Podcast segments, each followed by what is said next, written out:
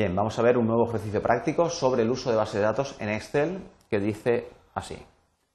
Filtrar los alumnos que han de recuperar el primer ejercicio, es decir, que su nota en ese primer ejercicio es inferior a 5.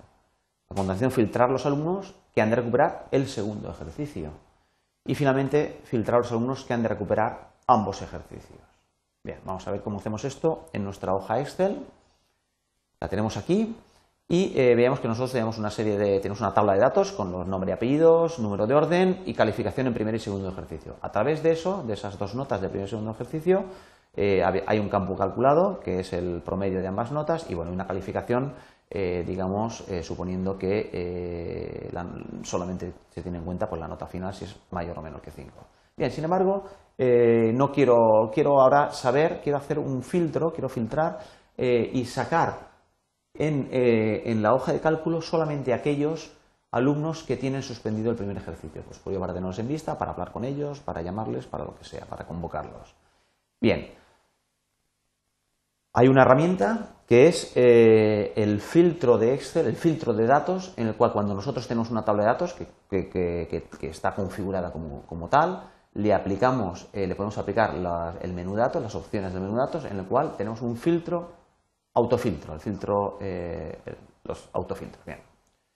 Cuando pulsamos esta opción, vemos que en cada uno de, de las celdas que están los nombres de los campos de esta tabla de datos, nos aparece un eh, botón de menú desplegable. Este menú desplegable es para que yo le pueda poner un determinado filtro a, un a cualquier campo, a los campos que yo quiera. En el caso concreto que nos, que nos dicen, queremos ver, seleccionar, queremos tener a la vista solamente aquellos, queremos filtrar solamente aquellos eh, alumnos que tienen que recuperar el primer ejercicio. Es decir, que cuya nota 1 es, va a tener no un 2 o un 3 o un 4 o un 5. Aquí aparecen todos los, todas las notas que, eh, que, que, yo tengo en la colección de datos. ¿Bien? Tenemos 2, 3, 4, 5, 6, 7 y 9.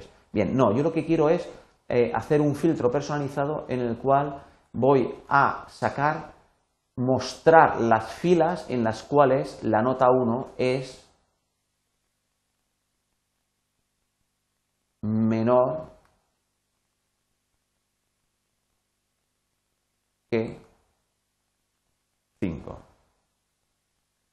Aceptamos y vemos que en este momento la tabla de datos está filtrada. Está filtrada porque no aparecen aquí todos los registros. Vemos que aparecen en azul solamente los registros seleccionados. Los registros seleccionados de un total de, eh, ocultado de un total de, muchas filas, de muchos registros.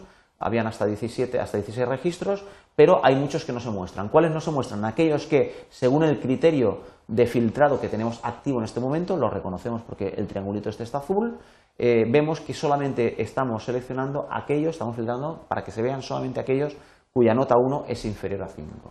¿Vale? Vemos que todos cumplen este criterio y además son todos los registros que cumplen ese criterio. Nota 1 es inferior a 5. La nota 2 no importa. Algunos de estos han aprobado el segundo ejercicio y algunos otros lo han suspendido. Sin embargo, estos son todos aquellos que tienen eh, la nota 1 eh, suspendida.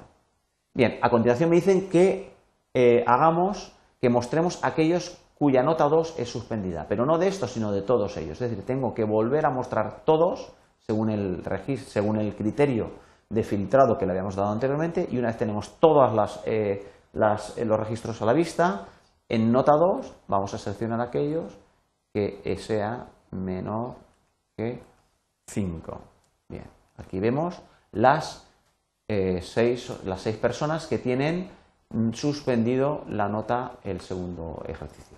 vemos que de ellos algunos han aprobado el primero, algunos no, algunos tienen nota compensable y aprueban la nota media, otros no, etc. Pero aquí tenemos todos los que cumplen este criterio. La nota 2 es inferior a 5.